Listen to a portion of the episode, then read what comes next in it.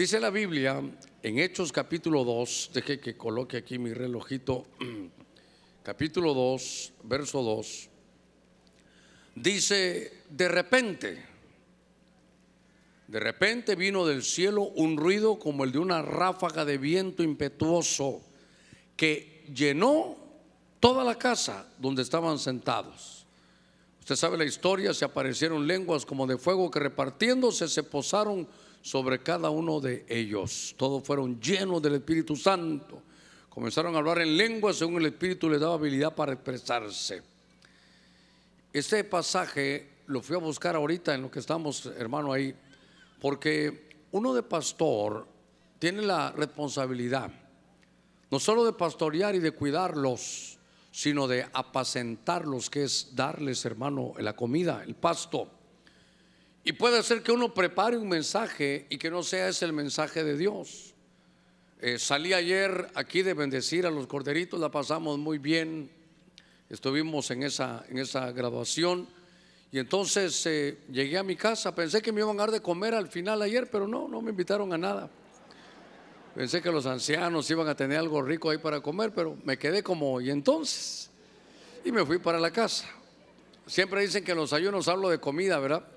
¿No le ha pasado, o sea, aquí, mire que le estaba contando una cosa, me va a pasar a otra rápidamente. ¿No le ha pasado a usted que usted se levanta todos los días tranquilo, pero el día del ayuno se levanta con hambre? Hermano, yo ni desayuno y solo me levanté hoy y un hambre que dije yo, Dios santo. Pero bueno, vamos a sujetar ahí al alma, al alma y al almacenaje de años que también hay. Pero le contaba yo que uno está estudiando, me fui a mi casa a estudiar, a buscar de Dios y y bueno, según yo ya tenía listo el mensaje, hermano, aquí lo, lo traía ya bien especial. Pero en medio de, sus, de las devociones que uno tiene, vino un pensamiento. Y yo no sé el mensaje de hoy, yo le había puesto el mensaje de hoy esperando hasta el final. Y entonces yo me quedé también, dije, ahí esperando hasta el final. Porque algo va a pasar y entonces empiezo a oír ese, ese himno, un de repente. Y entonces, porque uno viene aquí, hermano, diciendo, Señor, yo quiero predicar, pero quiero predicar de lo que tú sabes que tu pueblo necesita. Y entonces vengo y, el, el, tema yo le iba a poner esperando hasta el final. Pero es porque algo puede pasar de repente. Y cuando oigo el himno de repente, dije yo, Señor, eso es. Pero Señor, yo no me voy a guiar por ese himno porque como mi hija está cantando, tiene pegue conmigo, ¿verdad? Entonces dije yo, bueno, voy a esperar. Y bajo y los hermanos que profetizan de repente. Así que de repente me di cuenta que ese es el mensaje que tengo que trasladarle. Entonces voy a tomarme unos minutitos porque solo eso es lo que quiero trasladarle, pero, pero que Dios, a ver, oremos, oramos, que Dios añada bendición a su palabra. Padre, en el nombre de Cristo, ponemos ruegos, súplicas, peticiones. Mira todo el peticionario que hay de tu pueblo. Señor, lo creemos, nos acercamos con fe, creyendo que para ti no hay nada imposible. Señor, que lo que puede para nosotros parecer terminado, tú puedes enviar un de repente y traer la solución. Te pido por todos aquellos que están desesperados, angustiados, afligidos. Señor, en el nombre de Cristo, que nos traigas tu buena palabra. Trae, Señor, tu sustento, trae tu recurso, trae tu, tu buena palabra. Te pedimos, mi Dios, que hagas tus señales en medio que va la predicación. Tú puedas llegar a cada corazón, sanar corazón, sanar cuerpos. Señor, cosas que solo tú puedes hacer en medio de un de repente. En el nombre de Cristo lo creemos, Señor, y lo confesamos. Amén, amén y amén. Gloria a nuestro Señor. Gloria a Dios. Ahora démosle palmas fuertes a nuestro Señor. Gloria a Dios. En este Hechos capítulo 2, hermano, en este verso, el pueblo eh, había visto al Señor Jesús en todo su ministerio. Pero aparte de ese pueblo, habían unos muy cercanos, eran los discípulos, y otros más cercanos todavía, que eran los apóstoles. Usted sabe que el Señor les dijo, ¿saben qué? Es bueno que yo me vaya, porque cuando yo me vaya, les voy a enviar yo al consolador. Estaba con los consejeros este martes, creo yo, y decía en la versión Kadosh, dice, es bueno que yo me vaya, les voy a enviar yo al consejero, al otro consejero. Y entonces, eh, bajo la expectativa de que algo iba a pasar, el Señor no les dijo, vayan al aposento alto y va a venir un ruido y, luego van a hablar en lenguas. Eso, eso no lo sabían. Ellos estaban en una expectativa de qué es lo que Dios iba a hacer. Pero del día de la resurrección para el día de Pentecostés son 50 días. Hermano, entiendo que, que ellos no sabían cuánto tiempo, pero ahí estaban esperando algo, algo sucedía. Me imagino que por lo menos, no sé, a los cuantos días se, fueron a juntar. Mi Biblia no lo registra, o tal vez yo no he podido hacer las cuentas, pero no sé si solo el Señor se fue y se fueron al aposento alto. No sé cuántos días. ¿Se imagina usted llegar a sentarse un día al aposento alto, platicar? Ahí estaban los apóstoles, eh, estaban las mujeres que, habían estado plenas en búsqueda del Señor y también otros que entre todos eran 120. ¿Se imagina 120 viéndose un día, qué sé yo, 9 de la mañana, 10, 11, esperando y diciendo, ¿y para qué nos trajeron aquí? ¿Para qué Dios quiere que, estemos aquí? ¿Para qué Jesús nos dijo que estemos aquí?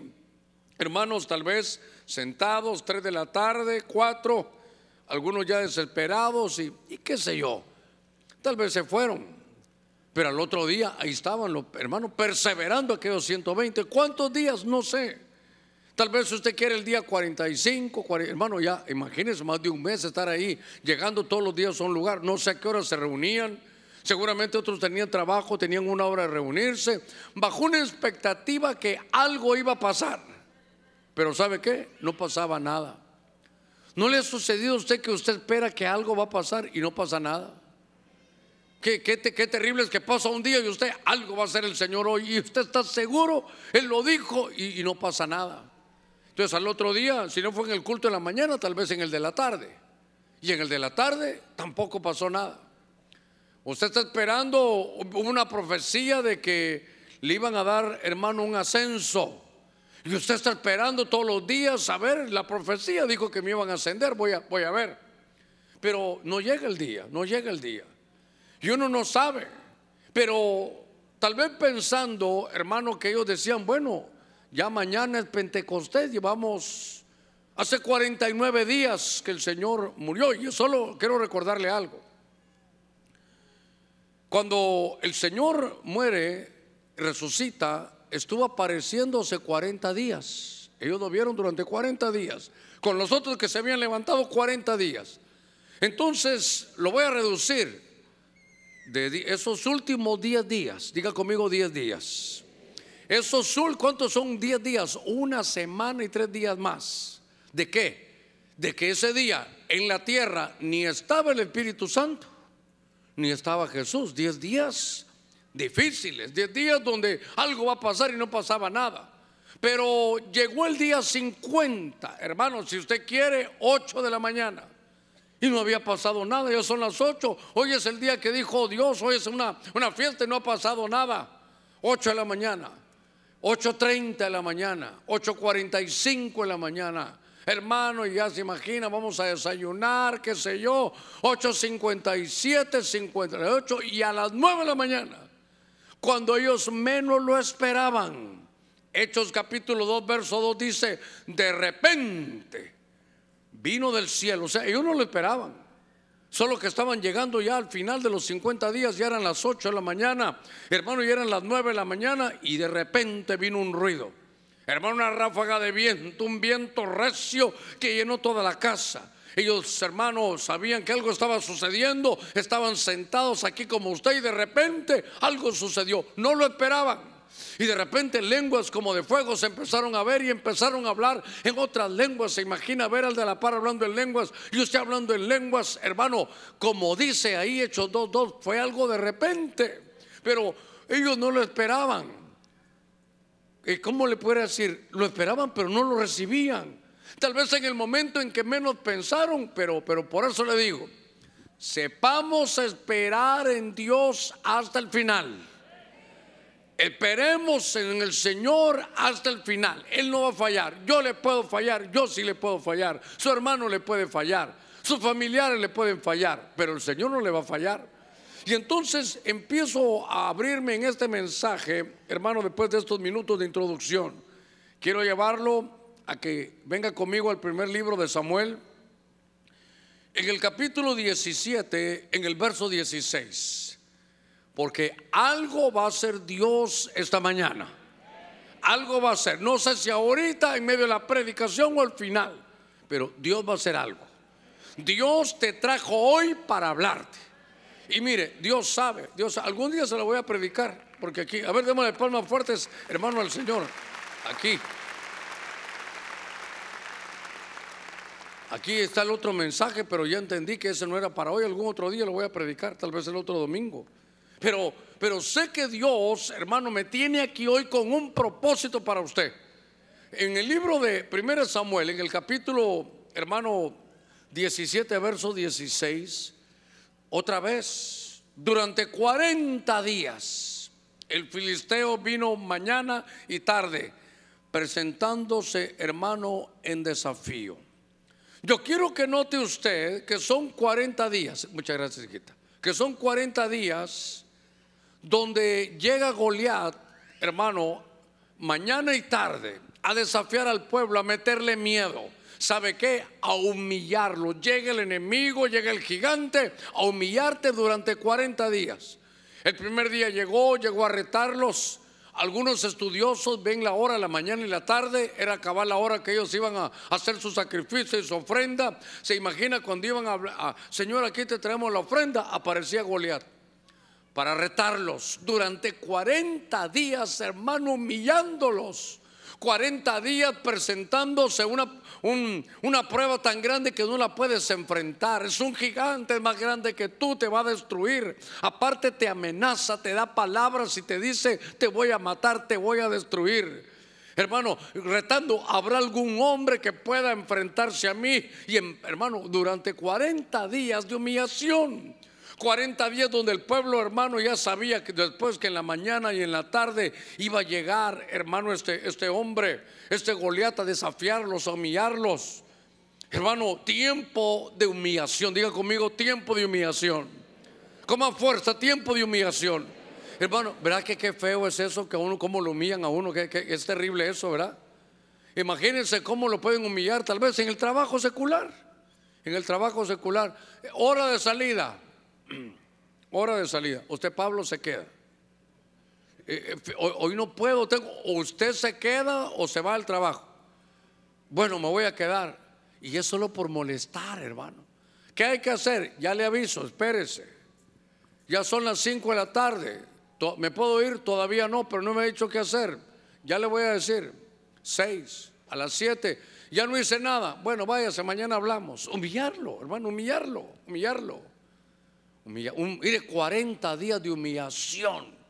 Y entonces en el día, hermano, 40, cuando están humillados y, mire, y se van a enfrentar, ya no queda otra. hermanos dicen ahí en, en 1 Samuel 17, se ponen frente a frente los, para la pelea los ejércitos. Y Saúl, que era el más grande, que era el rey, sabía, hermano, estaba cobardado, estaba lleno de temor. Dejó que las palabras de Goliat entraran en su mente. Hermano, ya estaban atemorizados. ¿Sabe qué? Estaban derrotados.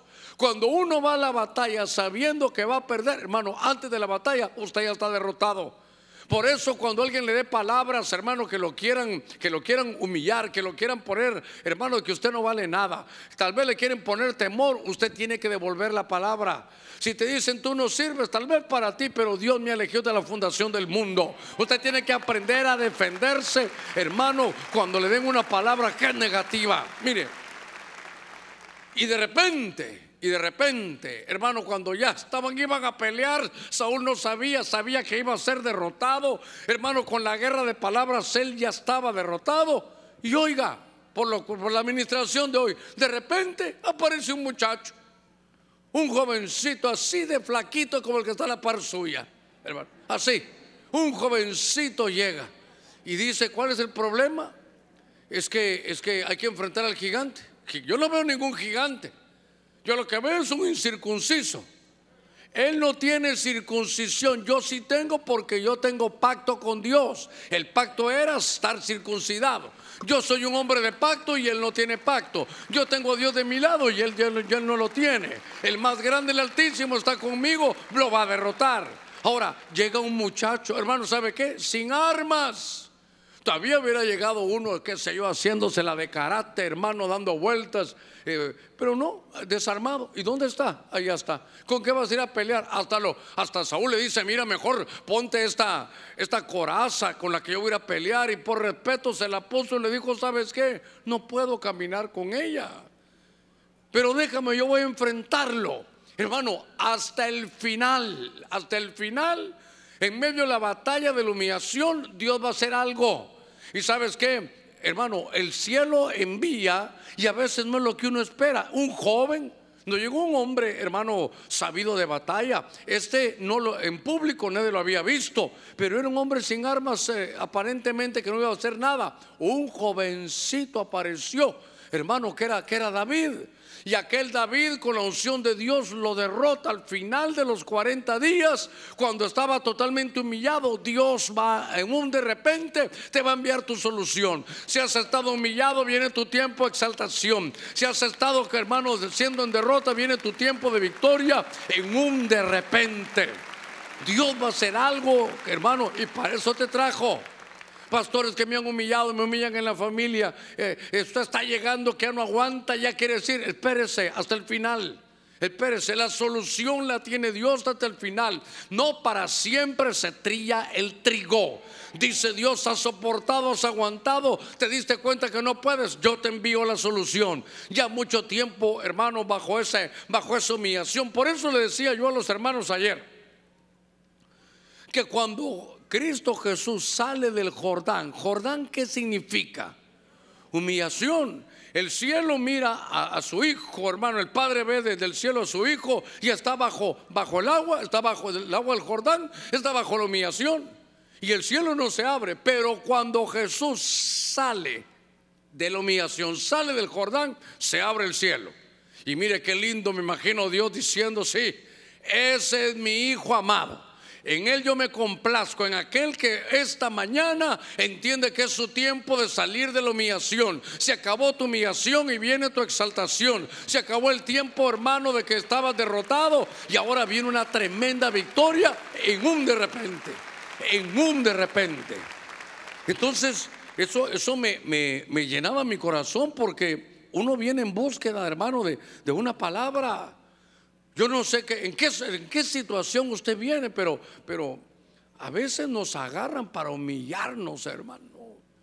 Te humillan en el trabajo, te humillan en la familia, te humillan en la escuela, te humillan, hermano, en la, ahí en, en, la universidad.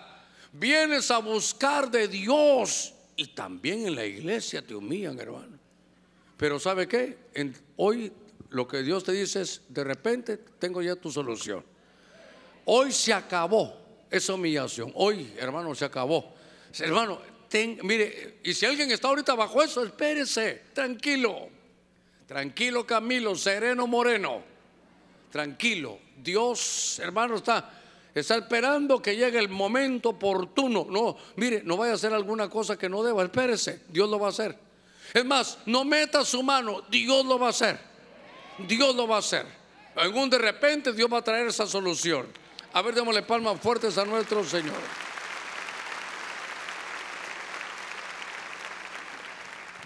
Juan capítulo 6, verso 5. Entonces Jesús, alzando los ojos y viendo a una gran multitud, dice, venía hacia él, dijo a Felipe, ¿dónde compraremos pan para que coman estos? Eran cinco mil hombres, cinco mil hombres, sin contar mujeres y niños que son los que comen más. Siempre hablo de comida a la hora, ¿verdad? Esto. Y las hermanas dicen, no, no le ha pasado, no ha visto usted eso, hermano, que, que están, llega la hora del almuerzo, ya la, la, hermana preparó el almuerzo y su plato, el suyo, hermano, aquello lleno, ¿verdad? Y ella un poquito, mi amor, ¿no vas a comer más? No, cielo, no, no, no. Lo que pasa es que en medio de haciendo se iba, iba probandito de todo lo que había hecho. Bueno, déjenme porque no se me duerma. Y para que vaya a almorzar con ganas, con más ganas todavía. Hay una tremenda demanda y hay muy poca oferta. Hay, hermano, una gran multitud y no hay pan. No hay pan, hermano. Qué cosa terrible. Qué terrible es que no había pan. Entonces les dice, mira, ni con, ni con 200 denarios. Un denario se ganaba, es lo que ganaban al día. Entonces, 200 son dos, es un sueldo de 200 días para comprar pan, para alimentar 5 mil, hermanos, personas. A ver, a ver, hagamos cálculos más o menos. 5 mil personas eran solo varones.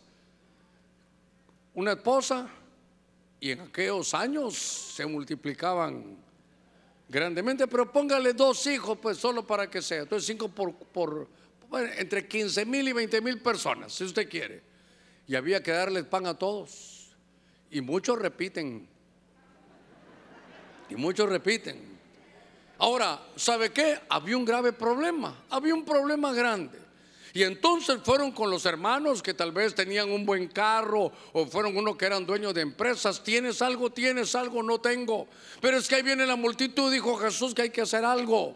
Hermano, ya están ya todos eh, que no saben qué hacer. Ya fueron a buscar, estaban muy lejos, no hay dónde, hermano, obtener eso. Es mucho, hermano, lo que se pide para lo poco que se tiene. Mucha demanda y poca oferta. Y entonces, otra vez, de repente aparece un muchacho. Un muchacho apareció. Un muchacho, hermano. No, no un hombre, no, no el dueño de la panadería. No, no, no, un muchacho, un muchacho. Y dice, ¿alguien tiene algo? Nadie tiene. Pero un muchacho dijo, hermano, aquí entre usted y yo, que yo le dijera, hermano, llevamos tres días en este ayuno ya. Ya nos pasó el domingo, lunes, ya el martes. Y ya miro que algunos hasta se están mareando, hermano. Otros me están diciendo amén porque me se están quedando ya ahí. Ya unos se caen, hermano, ya, ya los servidores ya no pueden ni caminar. Entonces, usted tiene escondidito ahí, hermano, cinco panes y dos peces. Usted tiene ahí un sucombo guardadito. Hermano, aquí entre usted y yo, usted diría, pastor, aquí está este combo. Le, cuento qué hubiera hecho yo. Yo hubiera dicho, yo hubiera querido dar, pero no va a alcanzar. Unos se van a quedar bravos y otros no. Entonces mejor no digo nada. y voy a hacer como, como, voy a sacar mi celular. Sí, aló. Ahorita voy, me hubiera salido y en una esquinita me forro los cinco panes y los dos y los dos pececillos, hermano.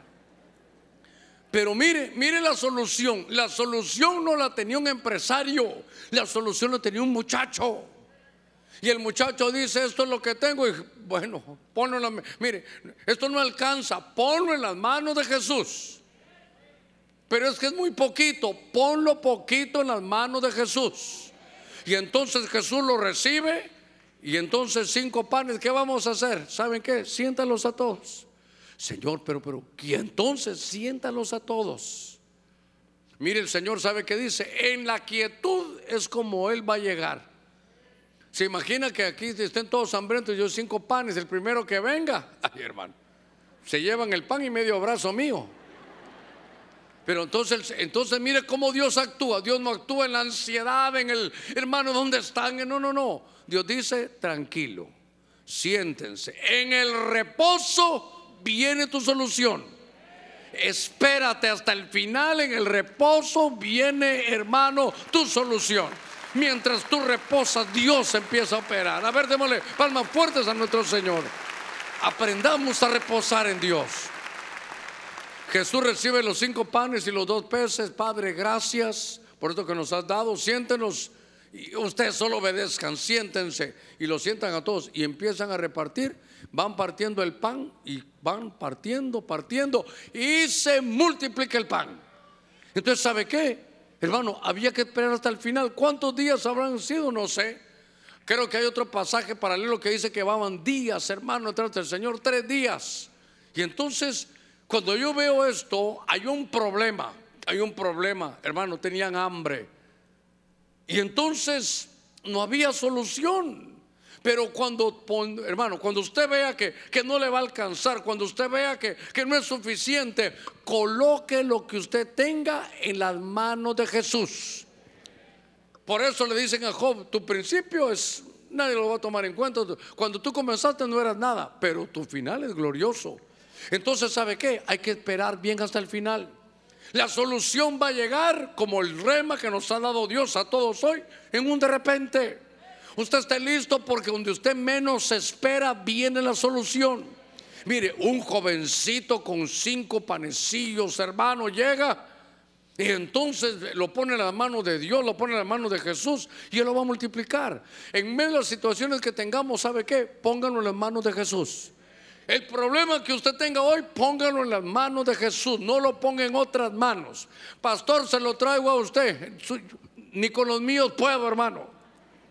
¿Qué hacemos entonces? ¿Qué hace usted, pastor? Lo vamos a poner en las manos de Dios. Dígale, Señor, esto es lo que tengo, ya hice mis cuentas, pero esto no me alcanza, pero lo pongo en tu mano.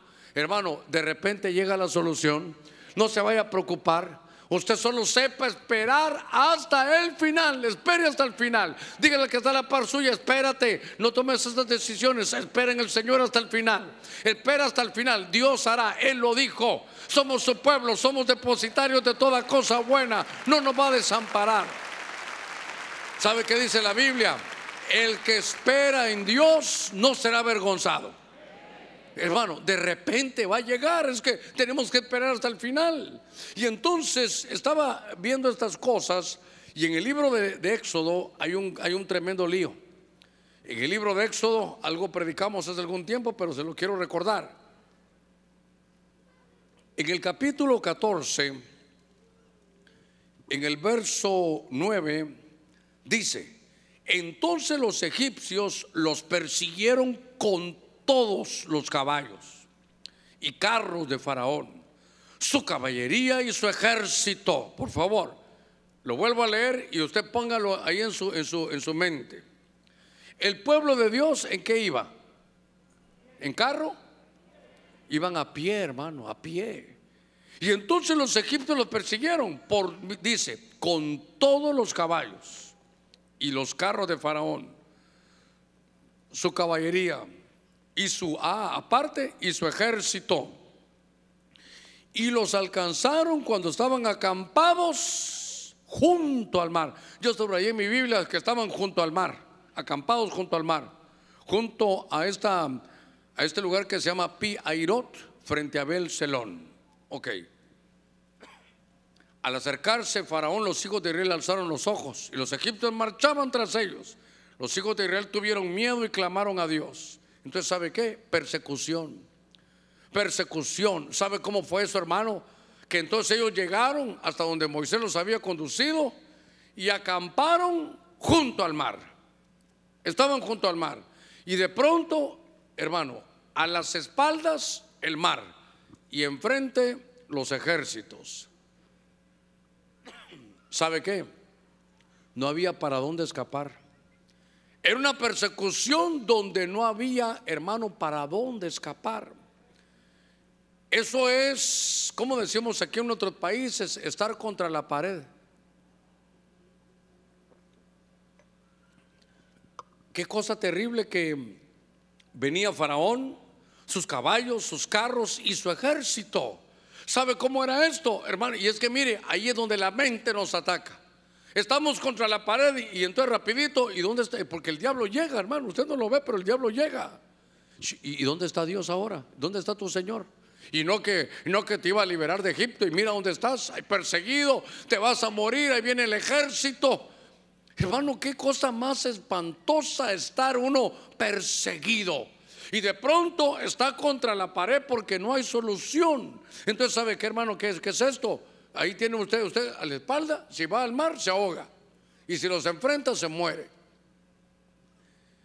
Aparentemente no hay solución. ¿Qué cosa es esa? No hay solución. Uno no ve la solución. Entonces aquí le quiero decir algo. Si usted está contra la pared y no ve solución, le voy a contar. El viernes se acabó el culto Y habían unos hermanos, una familia, aquí de los servidores de la iglesia, que querían hablar conmigo. Y entre todo lo que platicamos, me están contando ellos. Ellos están edificando su casa conforme trabajan y entra un proyecto. Vienen, agarran para ellos, le dan al Señor y con lo que resta em, están edificando ahí una casa. Y entonces dice que acaban de pasar algo porque llegó el momento, se quedaron sin dinero. Y lo terrible es que tuvieron que hacer un pago de emergencia, esto y el otro. Y entonces no había para la planilla, para la gente que les estaba trabajando. Quedar mal, eh, hermano, mire, deje quedar mal, porque usted queda mal, se va a sonrojar, pero ¿y los que no reciben el dinero? Señor, por favor. Y hermano, ya en la mañana se estaba, se estaba acabando el día, qué sé yo, no me dijeron la hora, pero, pero qué sé yo. Se acababa la semana, había que pagarles a las 3 de la tarde. Hermano, 10 de la mañana, 11 de la mañana, Señor, ¿qué les voy a decir? Yo no me estoy comiendo el dinero, ¿qué van a decir ellos, hermano? Qué terrible.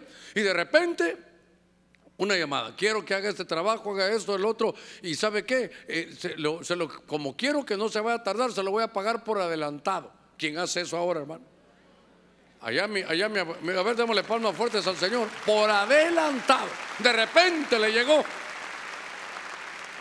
Hermano, ¿sabe qué veo yo? Espera en Dios hasta el final.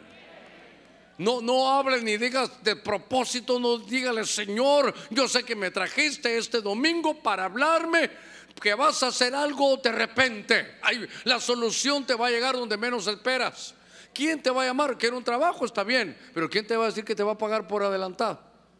Allá en mi tierra dicen músico pagado, no toca bien, dicen. ¿Quién va a pagar por adelantado? Pero note cómo Dios mueve las cosas. Ahí están, hermanos, contra la pared, agua de un lado y el ejército de otro. Y entonces Moisés, me imagino, Señor, algo hará. Señor, dime, ¿qué vas a hacer? Y entonces vamos a orar. ¿Qué orar ni nada? Dile al pueblo que marche, Señor, marche para dónde. ¿Sabes qué, Moisés? ¿Qué tienes en la mano? Le voy a echar salsa a los tacos. ¿Qué tienes en la mano? ¿Qué tenía en la mano Moisés? Por eso le voy a echar, a salsa a los tacos. Un palo tiene en la mano. Una vara se ve bonito, ¿verdad? Un palo. Un palo. Yo hubiera preferido, yo sabe que hubiera pensado, Señor, que este pedazo de palo se convierta en un cañón. Para, unos cañones para agarrar, en un arma. Pero le dice, ¿sabes qué? Deja de estar clamando. Dile al pueblo que marche, que marche para dónde, Señor. ¿Sabes qué? ¿Qué tienes en la mano? Un palo. Para que veas cómo soy yo que no dependo de cosas grandes, sino con, cosas pequeñas e insignificantes, voy a traerte la solución. Levanta ese palo delante del mar. Y cuando él levanta el palo delante del mar, se abre todo el mar rojo, hermano. Con un palo. Por favor, tu solución, hermano, eh, mire, recíbala como venga. Con jovencitos, con hermanos sin experiencia como David. Con el joven con los cinco panes y dos peces. Con un palo y levanta ese palo, esa vara y se abre, hermano. Él estaba contra la pared y ahora la pared se convirtió en agua. Las paredes eran de agua. Hermano, Él tiene la solución. ¿Sabes qué, hermano? Te digo algo. Espera hasta el final. Dios tiene un de repente para ti. Cuando tú menos sientas, por donde menos esperabas, Dios va a hacer un milagro. Tal vez veniste con problemas hoy, no sabes qué hacer. Y entonces, ¿sabe qué? Eh, vengo con enfermedad. ¿Dónde está el famoso? Había un profeta famoso allá, hermano, en África. Mándelo a traer, pastor. No, con el hermanito que está a la par, él va a poner su mano. No, pongas tu solución en el hombre, sino Dios va a hacer algo sencillo, práctico, para traerte solución a tu problema, a tu enfermedad, para traerte solución. Hermano, si estás contra la pared, pastor, no tengo abogado. Dice la Biblia que Él es tu abogado. Él es tu abogado. Hermano, dice que hijitos, si pecáis, dice yo, ustedes tienen abogado para con Dios. Pastor, estoy en una situación que no sé qué hacer. Dios sí sabe qué hacer. Hoy sabe que es confiar en Dios. Confiar. Si Dios nos trajo hasta aquí, no veo solución, pero Él sabrá qué hacer. Hermano, no atribuya de propósito, espérese. Hermano, una vez más, espérese hasta el final. Dios sabe, hermano, qué hacer. Sabe que una vez nos hicieron un examen, hermano. Y es que nos estaban enseñando. Y el examen era para aprender a, a seguir instrucciones. Entonces nos dieron el examen, hermano, ahí en la universidad, y decía, lea cuidadosamente las instrucciones, lea todas las preguntas, eh, lea todas las preguntas primero. Es lo que siempre dicen. Pero como uno empieza, empezamos, hermano, a hacer el examen, todos, a escribir, qué fácil. Y la otra página, cosas que ni nos habían enseñado. Dios santo, y esto, y nos mirábamos, y nos mirábamos. Hasta que uno llegó a la última pregunta, ¿sabe qué decía? La última pregunta, por cuanto ha seguido las instrucciones, no conteste ninguna pregunta, solo entregue el examen. No, mire, hasta el día de hoy no se me olvida eso. ¿Cuánto sacó pastor? Yo saqué cero. Porque esa era la lección. La lección era siga las instrucciones hasta el final, lea todas las preguntas hasta el final y luego comience. Pero como uno dice, de una vez esta, hasta ah, que sencilla esto es. ¿Cuántos son dos más dos? Cuatro. Y uno dice la primera página, todo miramos, calidad, qué buena está. Cuando abrimos la segunda página, todos nos quedamos viendo. Esto nunca nos lo han enseñado. Y yo no sabía ninguna de la segunda página. Cuando ya vi que muchos empezaron así, mire. Porque la última ya le cuento que decía, ya que ha seguido las instrucciones y ha leído hasta la última pregunta, no conteste nada. Si contestó algo, no supo seguir instrucciones y sacó cero. Este examen es todo o nada, o cero o cien. ¿Qué me enseñaron? Esperar hasta el final. Espere, siga las instrucciones hasta el final. Pastor, pero ya no puedo. Mire, usted no puede, pero Dios sí puede. Es que usted es hijo de Dios, Él cuida por usted, Él dio su vida, lo eligió de antes de la fundación del mundo, tiene propósito. Espérese hasta el final, espérese hasta el final. Y entonces, hermano, levanta ahí la vara y pasan todos. Qué cosa, hermano, tan interesante. Hay que aprender a seguir instrucciones. Este pasaje lo conocemos bien, Génesis capítulo 22. Solo el verso 12, Génesis 22, verso 12. Solo el verso 12. Dice mi Biblia, hermano, y el ángel dijo, no extiendas tu mano contra el muchacho, ni le hagas nada, porque ahora sé que tú temes a Dios, ya que no me has rehusado, dice aquí, a tu hijo. Entonces, desde el verso 10 dice, Abraham extendió su mano y tomó el cuchillo para sacrificar a su hijo. Mas el ángel del Señor lo llamó desde el cielo y dijo, Abraham, Abraham. Y él respondió, aquí, no extiendas tu mano. Ah, entonces en este verso 12 hay un problema desde el verso 10. Oiga, que el hijo de Abraham, el que más amaba, se iba a morir.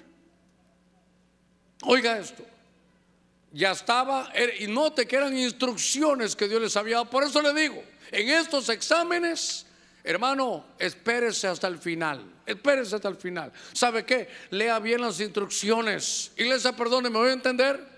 A ver, ¿qué entiende usted cuando le digo lea las instrucciones? ¿Qué entiende? ¿Dónde leemos las instrucciones? Aquí en la palabra. Por lo menos dice David, ¿saben qué? Yo fui joven y he envejecido. Y saben qué? Hasta el día de hoy no he visto justo desamparado ni su simiente que mendigue pan. Ah, vaya. Esas son las instrucciones. Pero Señor, tengo hambre. Ya va a hacer algo el Señor. Pastor, vine al culto y no tengo, pero ni para comer al regreso. Ahí va a ver que algún hermano lo va a ver y va a decir, te veo como con cara de hambre. Hermano, no sé por qué le digo esto. No quiere ahorita que salimos del ayuno, que salimos con más hambre. No quiere que lo invite ahí un taquito en la, en ahí en el food court. Y usted le va a decir, ya será de Dios. Y usted solo va a decir, gracias Señor. Gracias Señor. Y lo peor que el hermano decir, hermano, pida lo que quiera. Sírvase con la cuchara grande. Hermano, Dios tiene la solución. Mire, ahora está Abraham y entonces sigue instrucciones, hermano, y ya va a matar a su hijo. Entonces, aquí cuál es el problema? Que hay un hijo que corre riesgo de morirse. Solo porque está en la escritura me atrevo a predicarlo con toda libertad. Hay un hijo que está a momento de morirse. A momentos, hermanos, se está muriendo, ya Abraham lo sabe, Abraham va a participar, ya se está muriendo. Pero ¿sabe qué? Dios tiene un de repente. Pastor, mi hijo está en el hospital y usted está predicando. Ya me dijeron esto, espérese hasta el final. Ponga toda su fe y dígale, Señor, por algo me trajiste esta mañana. Tú estás hablando a mi corazón. Mire, el capítulo 22, verso 12, se iba a morir el muchacho. Pero entonces, en el verso 13, un de repente, en el verso 13, entonces, hermano, Abraham alzó los ojos y miró. Y aquí un carnero detrás de él. Se recuerda que le hemos hablado, trabado por los cuernos en un matorral. Mire qué, qué cosa esta. Y Abraham fue, tomó el carnero y le ofreció un holocausto. ¿Qué más dice? Ofreció a ese, a ese carnero, ¿qué dice ahí? En lugar de su hijo. Su hijo ya no murió y estaba a punto de morir. Entonces, ¿sabe qué? Hay momentos, hermano, que, que la muerte se ve de lejos, que uno, uno la, hermano, la muerte la ve por aquí, por allá. Pero de pronto, tan osado, hermano, y reprendemos todo espíritu de muerte. Diga conmigo, reprendemos espíritu de muerte. Que se atreve a poner su dedo podrido encima de uno. Pero ¿sabe qué? Ahorita, ahí donde está, tengo este reme en mi corazón porque Dios va a hacer algo un de repente. Tal vez alguno de ustedes vino y mire, tal vez por primera vez diciendo voy a ir a esa iglesia. Pero ¿sabe por qué vino? Solo porque su hijo está a punto de morirse. Solo porque hay una enfermedad que usted lo ha doblegado. Pero Dios para eso lo trajo. Para decirle, ¿sabes qué? Yo lo he permitido porque era la única manera de poderte traer aquí a mis pies. Pero tienes que saber que hay una salida, tienes que saber que hay un sustituto, tienes que saber que hay una provisión, tienes que saber que la salud de tu hijo estaba trabada. Pero esta mañana, hermano, esta mañana, mire, mire aquí, siendo las 12 con dos minutos, Dios está destrabando esa bendición para ti, para que sepas que Él está contigo, que no te dejará ni te desamparará. Aquí está el Señor con nosotros en este momento, 12 con 2. Ahí donde está, vamos a seguir, pero hagamos una oración con todo. Padre, en el nombre de Cristo, reprendemos todo espíritu de muerte. Reprendemos todo espíritu de muerte. Señor, 12 con 2 minutos. Donde quiera, Señor, en cualquier hospital que haya un familiar de los nuestros, Señor, tú provees vida. Tú envías vida. De repente, allá, ángeles que toquen su corazón. Sácalo del cuidado intensivo, porque están para vida. Es solo, Señor, para que sepamos que tú eres el Dios grande y el Dios verdadero. Declaramos vida, declaramos vida. Y cuando bendecimos la vida, se va la muerte. En el nombre de Cristo, gracias Señor. Amén, amén y amén. Démosle palmas fuertes a nuestro Señor. En un de repente. Yo este pasaje siempre lo he visto en mi corazón. Que cuánto, hermano, tan cerca está la provisión y está trabada. Venimos a destrabar tu provisión.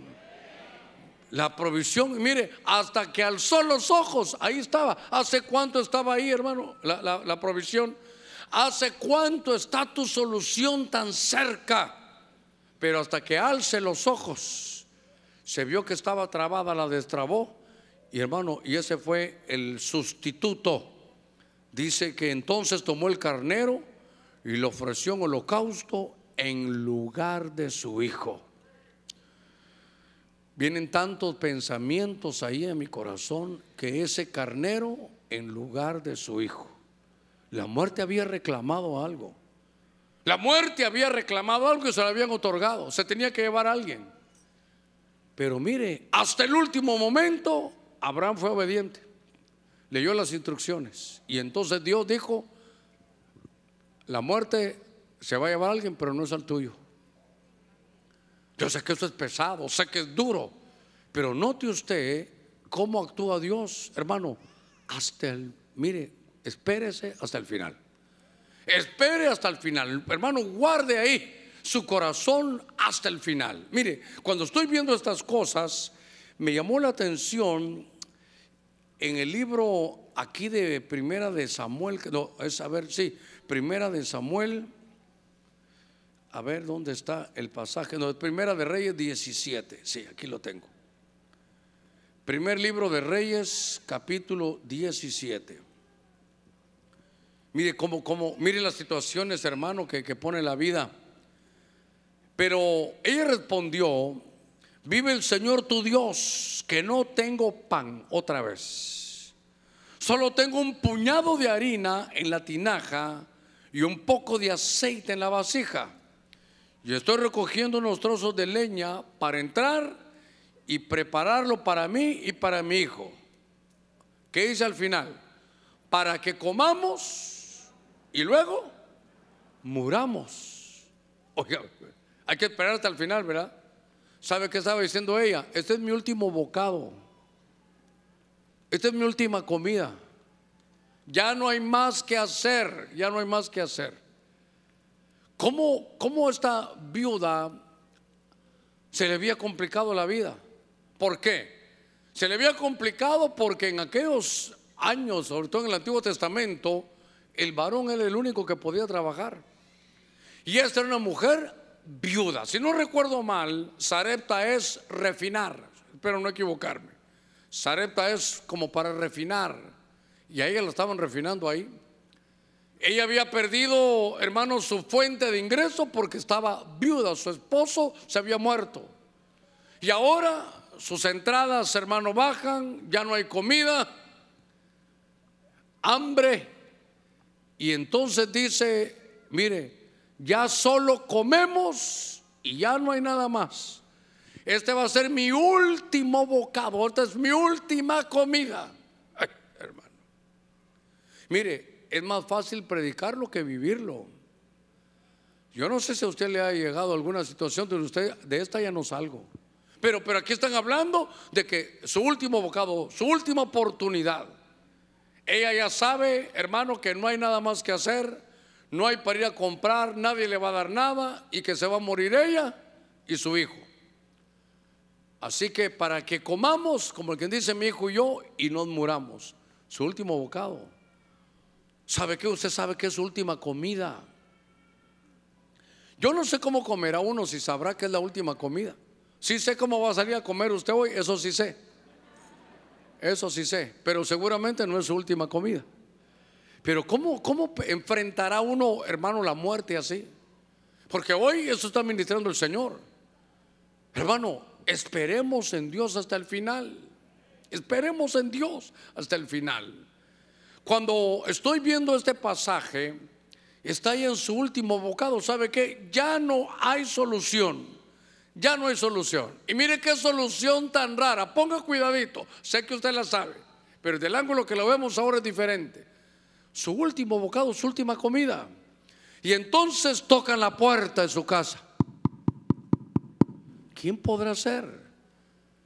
Tocan la puerta de la casa y de repente abre y un hombre, hermano barbado, vestido con piel de camello, ¿quién era? Elías, el profeta. En medio, hermano, de todo lo que estaban viviendo, una hambruna terrible, tres años y medio de hambruna. Y llega Elías y ella dice, va a orar por mí, qué lindo. Elías, ¿vas a orar por mí? Sí voy a orar, pero mi camino ha sido largo. ¿Tienes algo de comer? Ah, en lugar de orar, a comer bien, hermano. ¿Verdad que son raras las soluciones de Dios, hermano? Por eso le digo yo, y aquellos cinco panes y dos peces, yo me hubiera salido, me lo voy a comer a algún lugar, hermano. O mire, o partiendo, partiendo aquí el pan, ¿verdad? Y cuando el pastor diga gloria a Dios, aleluya. A saber quién anda así aquí ahorita, fíjese. A saber quién anda pellizcando ahí adentro, ¿verdad?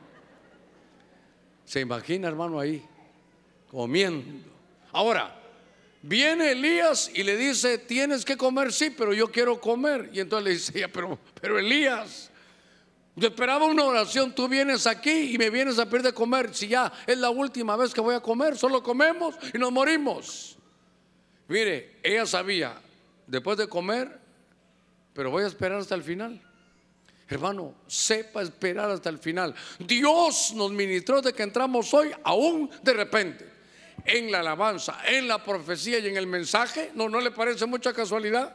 No le parece casualidad que, mire, yo siempre traigo mi papelito aquí donde apunto. Pero estuve con los hermanos Azurdia atendiéndolos, entonces dije yo, bueno, yo voy a llevar este. Pero si en la profecía pasa otra cosa, y me el Señor, aquí tengo este. Y si no me hablas de nada, que Dios me agarre, hermano, confesado y voy a ver qué predico.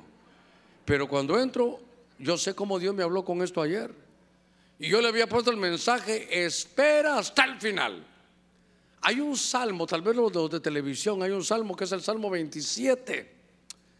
Ay, Dios mío, no recuerdo. A ver, déjeme ver si lo encuentro aquí. Pero si no, ellos lo van a poner ahí, en el Salmo 27. Pero déjeme buscarlo aquí y mientras tanto quiero seguir aquí con usted. Viene la solución, toca la puerta y la solución es Elías. Y usted sabe la historia, Elías le dice, mira, yo leí la atmósfera que hay. Aquí hay una pobreza y una miseria. ¿Y sabes por qué es que estás así? Porque no le das a Dios primero. Hermano, yo tengo que hablarle con todo mi corazón con esto porque pareciera como que, como que uno de pastor se va a aprovechar, pero es un principio bíblico. Es un principio bíblico. Pastor, no doy porque no tengo. Equivocada mi amada hermana de Sarepta. Tú no tienes porque no das. A mí, yo no le estoy pidiendo para mí, no, no, no. Yo le estoy diciendo, dele a Dios primero. Dele a Dios primero. Y este hombre le dice, dame a mí primero. Y entonces aquella mujer dice, bueno, ay Dios mío, voy a ganar el examen que perdió el pastor, voy a seguir instrucciones del profeta. Y entonces le da el primero y le dice, por cuanto has obedecido y has entendido que todo lo que te vino es para que aprendieras, que no es que no puedas dar porque no tienes, sino porque no das es que no tienes. Así que ahora por cuanto has obedecido las leyes o los principios espirituales, no te hará falta. Pero si solo aquí tengo un poquito de harina, haz otra vez y te vas a dar cuenta que no se te va a acabar. No se te va a llenar, no, pero Dios te la va a multiplicar en la mano. Eso se llama unción dorada. A ver, démosle palmas fuertes, hermano, a nuestro Señor. Ah, qué lindo. Démosle palmas fuertes a nuestro Señor. Él sea toda la gloria. Él tiene la solución. Espera hasta el final. Espera hasta el final. Mire eso, espera al Señor. Esfuérzate y aliente tu corazón. Sí, espera al Señor. A ver, lean el, verso siguiente. Espera al Señor. Mire eso. David dice, espera al Señor. Esfuérzate, sí, y aliéntese tu corazón. Sí, pero espera al Señor. Aunque te esfuerces, espéralo hasta el final. Hermano, hasta el final le, dígale que está en la par suya hasta el final. ¿Para cuánto es su pastor? Pero yo quisiera que todos, hermano, mire, ¿no se va a enojar conmigo? Allá arriba no se van a enojar. Lado derecho no se va a enojar. Lado izquierdo tampoco. Bueno, a veces uno está diciendo, vamos a orar y no espera hasta el final. Ay, ay, ay, Chacatay. Los buses no se van a ir. Dios mío, Dios mío, si yo tenía que enseñarle algo, pero se lo voy a enseñar hasta el final. Antes de que se vaya, se lo voy a enseñar hasta el final. Entonces, hermano, aquí había un problema grave con, con la viuda de Sarepta, el último bocado, y le llega el profeta, pero hermano llegó a pedirle, Dios mío, a ver qué pasó con mi reloj. Hoy ya no sé ni cuánto le debo. Bueno, déjeme avanzar un poquitito. Ah, Hechos capítulo 16. A ver, ok, Hechos 16, venga conmigo. Hechos capítulo 16, verso 27. Dice la escritura, a ver, este es el verso al despertar el carcelero y ver abiertas todas las puertas de la cárcel, oiga hermano, sacó su espada y mire lo que iba a hacer. ¿Qué, iba a hacer? Se iba a matar, se iba a suicidar. Allá poneme con amarillo, se iba a matar. Cayendo, hermano, o creyendo que los prisioneros se habían escapado. Pero oiga, mas Pablo clamó a gran voz diciendo, no te hagas ningún mal pues todos estamos aquí. Solo, solo déjeme buscar aquí que algo creo que había leído yo. ¿Le leí verso 27 o qué? ¿Qué verso le leí? Sí, mires el 26, qué casualidad. Poneme el 26, por favor, ahí en, en... Hoy sí, de verdad no sé ni cuánto va. Ah, me quedan cinco minutos. Poneme el 26. ¿No le parece mucha casualidad? ¿Ya ve cómo empieza el verso 26? De repente se produjo un terremoto. Ahora, aquí entonces hay un de repente. Pero entonces, ¿qué pasaba? Había una ley que si usted era el carcelero y se le salía uno, se pagaba, ah, se escapó uno, usted da su vida por el que se escapó. Así sabían que todos los carceleros se iban a cumplir, que no iban a dejarse, hermano, influenciar. Y entonces el carcelero se da cuenta, verso 27. El carcelero mira que este terremoto viene, se abren las puertas de la cárcel, se caen, hermano, las cadenas, un terremoto que Dios envió cuando Pablo y Silas cantaban. Y entonces ahora, al hermano, el, mire, se estaba durmiendo el carcelero, espero que no haya ningún carcelero aquí. Es que era la medianoche. Al despertar el carcelero y ver abiertas todas las puertas de la cárcel, sacó su espada y se iba a matar. Hermano, ¿qué le puedo decir a esto? Diga conmigo, aquí no hay ninguno. Puede ser que no haya ninguno. Puede ser que sea a través de la televisión, de la radio. Pero entonces el Señor nos está hablando. Y como me dijo alguien una vez, ¿saben qué? Miro que muchos se están levantando. Le ruego que se sienten, hombre, por favorcito. Perdonen, pero yo sé si es algo urgente, claro, el niño pueden llevarlo, está bien. Pero si lleva un niño de 17 años, mejor déjelo sentadito. Perdón, es que de repente me enojo. Entonces, lo que quiero llevarlo es que aquí hay un problema grave. Y es, hermano, que alguien se va a suicidar. Es un carcelero que se va a suicidar. Entonces, si Dios nos trae esta palabra es porque puede ser que aquí o a través de la radio esté alguien tan desesperado, pero tan desesperado, no en una situación igual, pero sí, hasta fue a buscar un arma porque se quiere matar. Hay jovencitos que están siendo influenciados por la televisión y por, hermano, por las redes, que ahora se están cortando sus, venas. Se están cortando sus venas. Ven por ahí un poquitito de, se me olvida cómo se llama esto, pero son unos, hermanos, esto, no solo es para, para jovencitos, para niños, revíselo bien. De eso quiero hablar en un, tal vez un viernes dedicado solo a los padres. Hay, unos, hay unas cosas que son como caricaturas, qué sé yo, coreanas, pero pónganles atención. Porque le enseñan a su hijito, tú estás solo, no le hagas caso a nadie. Eh, tú, tú mejor ya no vives aquí, tú mejor eh, muérete. Y niños les están diciendo que se corten las venas. Entonces, si eso está ya hasta con los niños, puede ser, hermano, que alguien que esté tan desesperado hoy, esta, esta mañana, sí, esta mañana, esta mañana, siendo las 12 con 18, Dios está hablando porque sabe que hasta conseguiste un arma y te quieres quitar la vida. ¿Sabes qué? Espera hasta el final.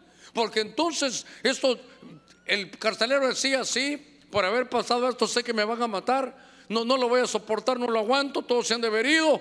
Pero entonces si hay una voz, hermano, una gran voz que le dice, no te hagas ningún mal. No te hagas ningún mal. Pues todos están aquí. ¿Sabe qué? Hoy la voz de Dios te dice, hey, hey, no te hagas ningún mal. Es que la vida no tiene sentido, va a tener sentido. En un de repente de Dios las cosas van a cambiar. No, no vas a salir condenado, no vas a perderlo todo. Espérate hasta el final. No te quites la vida, espérate hasta el final. Es en un de repente que Dios hace las cosas. Hermano, es que por eso le digo que lindo estar así en esta atmósfera, en este ambiente. ¿Por qué? Porque Dios se encargó que en medio, hermano, de, la alabanza, esa canción empezó a ministrar de repente. Entonces, tal vez usted ni le puso atención, pero, pero vamos a los dones espirituales y dice Dios, espérate, de repente, vendrá un de repente. Y ayer cuando yo había terminado, el Señor me dice, Germán, ese mensaje no es para mañana. Y toca mi corazón de una manera tan grande de que yo le he dicho, espera, yo cómo le pongo el mensaje, Señor, espérate hasta el final. Hermano, este hombre pensó que su vida se había llegado al final. ¿Sabe qué? A veces las crisis, hermano, yo, yo no puedo hablar nunca nada en contra de eso. ¿Cómo le pudiera decir? No voy a señalar a ninguno. Pero grandes hombres en la Biblia pensaron quitarse la vida. Elías, quítame la vida, ya no quiero. Y era un hombre que hacía bajar fuego del cielo. Hermano, el propio Job, ¿sabes qué? Mejor hubiera sido un abortivo. ¿Cuántos hermanos se quisieron, eh, hermano, matar, se quisieron quitar la vida? ¿Qué uno no puede juzgar las situaciones de la vida. Mire, a veces jovencitos hasta se quieren morir porque, porque les, les pagaron mal por una muchacha. Y sabe qué es lo peor, que ellos no saben que esa muchacha no es con la que se van a casar. Y se imagina qué cólera llegar allá, hermano, decirse, ¿qué pasó? Pues me tuve que suicidar porque aquella muchacha, no hombre, si mira la que Dios te espera, imagínense uno allá arriba. Ay, Dios mío. Mira cómo se va a poner de federal, de grande esta, mira cómo se va a poner de federal. Y mira lo que yo te tengo. Esta ni café te va a llevar, esta te va a tener pero atosigado de comida, hermano. Hermano, espérese hasta el final. Jovencito, espérate hasta el final. No te quites la vida. Espérate. Detén tu mano porque Dios tiene cosas grandes todavía para ti. El enemigo no quiere que sigas, pero Dios sí quiere que tú sigas. Ah, hermano, ¿y sabe qué? Debo de terminar, debo ya, el reloj me dijo, pero como hay desayuno y usted está con un hambre terrible, pero espérese hasta el final. Espérese hasta el final. Mire, le voy a leer este último pasaje. Es que, ¿sabe qué? Me entristecí cuando lo leí porque en Daniel 5:30 dice, aquella misma noche fue asesinado Belsasar, rey de los caldeos. Oiga, y Darío el Medo recibió el reino. Ah, ya no era babilónico, ahora el rey era de los medos y los persas, cuando tenía 62 años. Entonces, déjeme decir algo aquí muy importante era el capítulo 5, es el último capítulo de Belsasar. Él no se dio cuenta que ese capítulo podía ser el último. Y entonces Dios vino y de repente mandó su mano, una mano del cielo que escribía Mene, Mene, Tekeluparsin. Y no había nadie que pudiera saberlo. Entonces la solución llegó y llega hermano Daniel. Llega Daniel. Ya un hombre, hermano mayor, ya Daniel con muchos años encima y le dice, yo estuve con tu padre, pero ¿sabes qué te pasa a ti, Belsasar? Que tú no te quieres humillar. Ahí dice que has sido puesto en balanza y has sido hallado falto de peso. Que ahora Dios te va a vivir el reino y lo va a repartir. Hermano, ¿sabe qué había que hacer? Decir, perdóname, porque era su capítulo final o su capítulo, hermano, de reinicio. Esta mañana tú decides si es un reinicio, una reivindicación o hasta aquí llegas. Pero Dios nos está hablando. Y entonces, hermano Belsasar no hace caso a la palabra. Y solo terminó, no se compungió porque cuando llega a su casa lo lea, léalo usted. Y ahí cuando uno lo lee dice que le dijo, mira, yo estuve con tu padre Nabucodonosor y él sí se arrepintió, pero tú no te estás arrepintiendo. Ese día se acabó todo el imperio babilónico, se acabó. Y comenzaron los medos y los persas. ¿Por qué? Porque no esperó hasta el final para tomar una buena decisión. En lo que los del tecladito están aquí rápidamente los hermanos de alabanza. Hermano, Dios trajo tu solución. Dígale que está la par suya. Dios trajo tu solución. Es tu solución. Por si estabas dudando, el de la par ya te dio fe y te dijo la solución. Dios te la trajo hoy a ti. A ti te trajo la solución. En un de repente, espérate hermano hasta el final. Espérate hasta el final. ¿Habrá alguien que va a recibir a Cristo? Le ruego que nos pongamos todos de pie. Le pido algo. No se va a ir, quédese hasta el final. Dios va a hacer algo.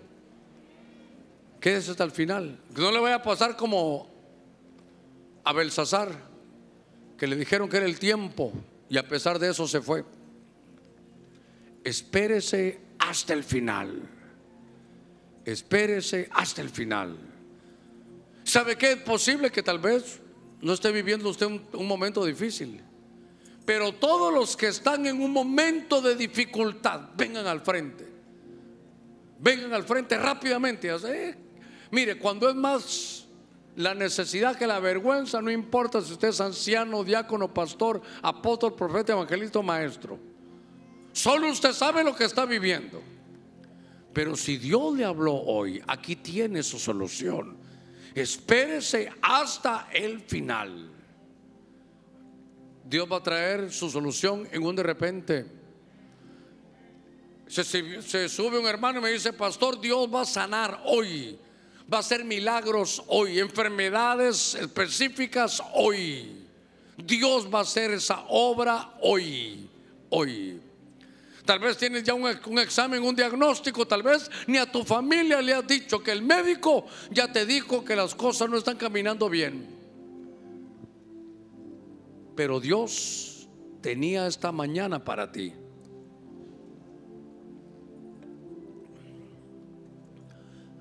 Venga rápidamente, ábrase paso, no importa dónde se haya sentado. Si el mensaje, la palabra de Dios llegó a su corazón, Venga hoy, venga hoy, venga, venga. Este es un ayuno donde sabe qué, hermano, le voy a decir algo. El ayuno conlleva algo que es muy importante. Debe de llevar arrepentimiento. Si no, aguantando hambre estamos. Arrepentimiento, Señor. Mira lo que iba a hacer. Mira en mi desesperación. Mira que ya no quería esperar hasta el final. Mira lo que dicen los médicos. Mira lo que dice el diagnóstico. Mira lo que dice mi cuerpo. Mira la enfermedad, mira Señor esta mutilación, mira lo que ha sucedido, mira lo que está pasando. Mira Señor que me han dado un diagnóstico de mi hijo que ni él lo sabe. Señor, aquí está. Aquí está el problema. Señor, tú sabes, como la viuda de Sarepta, que no tengo ingresos ya, que no me queda para pagar el alquiler, que no me queda, Señor, para hacer muchas cosas pero tú me has dado esta palabra esta mañana, un de repente, y sé que lo voy a recibir y me voy a gozar en ello. Porque ahorita estoy en medio de la aflicción, ahorita estoy poniendo toda mi fe, toda mi fe. Dígale, Señor, voy a esperar hasta el final. Señor, estoy esperando ese de repente y sé que me has traído esta mañana para poder recibir esa bendición. Señor, mi fe se había doblegado. Mi primer amor se había enfriado. Señor, ya no había querido servir, ya no, ya no quería seguir adelante. Señor, veo la problemática que está viviendo mi hijo y mi hija. Sé lo que están viviendo, sé lo que está pasando. Estoy afligido, angustiado. Algunos con deudas tan grandes que les quieren quitar su casa, que los están sacando el hogar. Dígale, Señor, he venido a escuchar ese de repente, voy a esperar hasta el final. Tú eres un Dios bueno, tú eres un Dios grande, un Dios de milagros. Una mañana de soluciones, una mañana donde Dios dice, voy a llegar, ¿sabe qué? A la cuarta vigilia, ni a la primera ni a la segunda, mucho menos a la tercera. Espérate hasta el final espérate hasta el final. Señor, abra sus labios ahí donde está. Mi final no ha llegado todavía. Porque sé que los finales son buenos y lo que hoy vivo no es bueno, no es agradable. No me causa paz, me causa ansiedad. Abra usted sus labios dígale, sé que no es el final. No es el final de mi carrera, no es el final de mi vida, no es el final del ministerio. No es el final, Señor, con esta hambruna. No, no, no es el final. No es el final de mi hijo, no es mi final. Señor, había pensado en quitarme la vida, pero hoy tú me has inyectado esa buena palabra, esa palabra que me trae vida. En el nombre de Cristo, venga hoy. Ahí delante el Señor, aquí ya tal vez no cabemos, pero ahí donde usted está en su lugar, dígale, Señor, aquí estoy, he recibido tu buena palabra y sé que tiene solución. Problema económico, problema de salud, problema sentimental, problema ministerial, problema personal. En el nombre de Cristo, dígale, aquí estoy y estoy esperando hasta el final. Sé que nos hablaste de un de repente. Cuando cante esa canción, irá todo mi corazón ahí. Porque sé que tú lo vas a hacer de repente. Señor, Mis hijos corren peligro. Hay amenazas, hay persecución. Había dudado, tenía temor, tenía miedo. Pero hoy me has traído esa palabra que la voy a guardar aquí. Dos palabras, de repente. Espera hasta el final, espera hasta el final. Vamos a orar. Toda la iglesia le ruego que extienda su mano aquí al frente. Sé que hay alguien que no conocía del Señor y vino solo porque su hijo está muy enfermo. Un familiar está muy enfermo. Hoy dice Dios que me entregues tu corazón. Va a haber salud para ti y esa salud se va a derivar en tu familia. Padre, en el nombre de Jesús, oramos ahora. Orar es abrir su corazón y al abrir su corazón usted abre sus labios. Ahí oramos, Padre, en el nombre de Cristo. Mira la prueba que me ha tocado vivir. Mira la situación de enfermedad. Tú has hablado, Señor, a un profeta y le has dicho que hoy es una mañana de sanidad. Si usted vino enfermo, ponga la mano en el lugar de su enfermedad y diga la enfermedad, hasta aquí has llegado, hasta hoy fue el final, supe esperar. En el nombre de Cristo trae salud, Señor, trae sanidad sobre cada uno de, de tu pueblo, de tus hijos, de los que han venido a buscarte. Mira columnas vertebrales que el Señor tenían problemas, úlceras. Señor, en el nombre de Cristo. Lleva tu salud, Señor, a todos nuestros sistemas, al sistema circulatorio, al sistema digestivo, al endocrino. Haz, Señor, tu obra. Por cuanto has hablado, tú muévete en medio de tu pueblo. Dígale, Señor, aquí estoy, esperado hasta el último minuto. Sé que el diagnóstico no es que sea falso, no, pero me ha servido para enfrentarme a la realidad. En el nombre de Jesús, imprégname de una unción de salud salud ven sobre mí. Salud ven sobre mí. Unción de salud ven sobre mí. De repente que venga esa unción desde la coronilla de su cabeza hasta la planta de sus pies. Y dígale, Señor, sano te voy a servir con todo el corazón. Dame esta oportunidad. En el nombre de Cristo. En el nombre de Jesús. Había problema de muerte, espíritu de muerte en usted en alguno de sus hijos, en alguna de su familia, reprendemos en el nombre de Cristo una vez más todo espíritu de muerte, todo pensamiento de muerte. Y de repente viene sobre usted un espíritu de vida, cobre vida. Atrévase a soñar de nuevo, tenga nuevos sueños, véase, véase, proyecte ahí y diga, Señor, me veo sirviéndote, me veo alegre, me veo con mi familia, me veo sano. Me veo con vida, me veo solucionado. Me veo, Señor, que esas deudas las voy a pagar en el nombre de Cristo. Tú me vas a bendecir de repente. Lo creo, lo recibo en el nombre de Jesús. Todo espíritu de suicidio sea reprendido en el nombre de Cristo. No lo hagas, no lo hagas. Gracias, gracias, gracias, gracias. santo eres. Trae una nueva economía.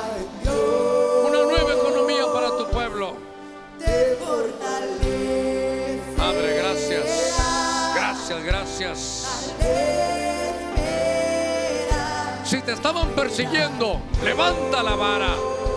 Levanta la vara. Gracias, Padre.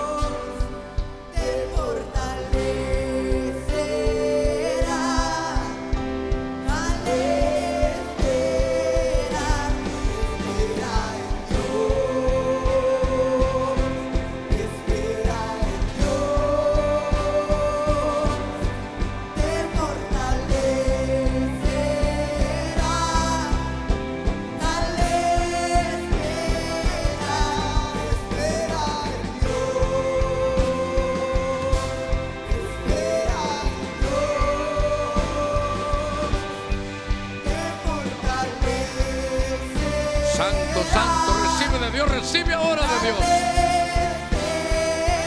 Usted que está en su lugar, con su mano en alto. Gracias, gracias.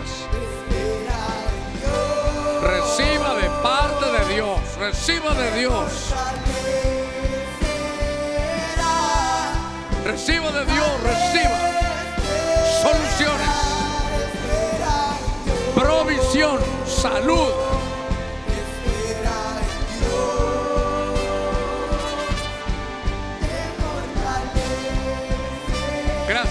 Gracias, mi Señor. Gracias, gracias.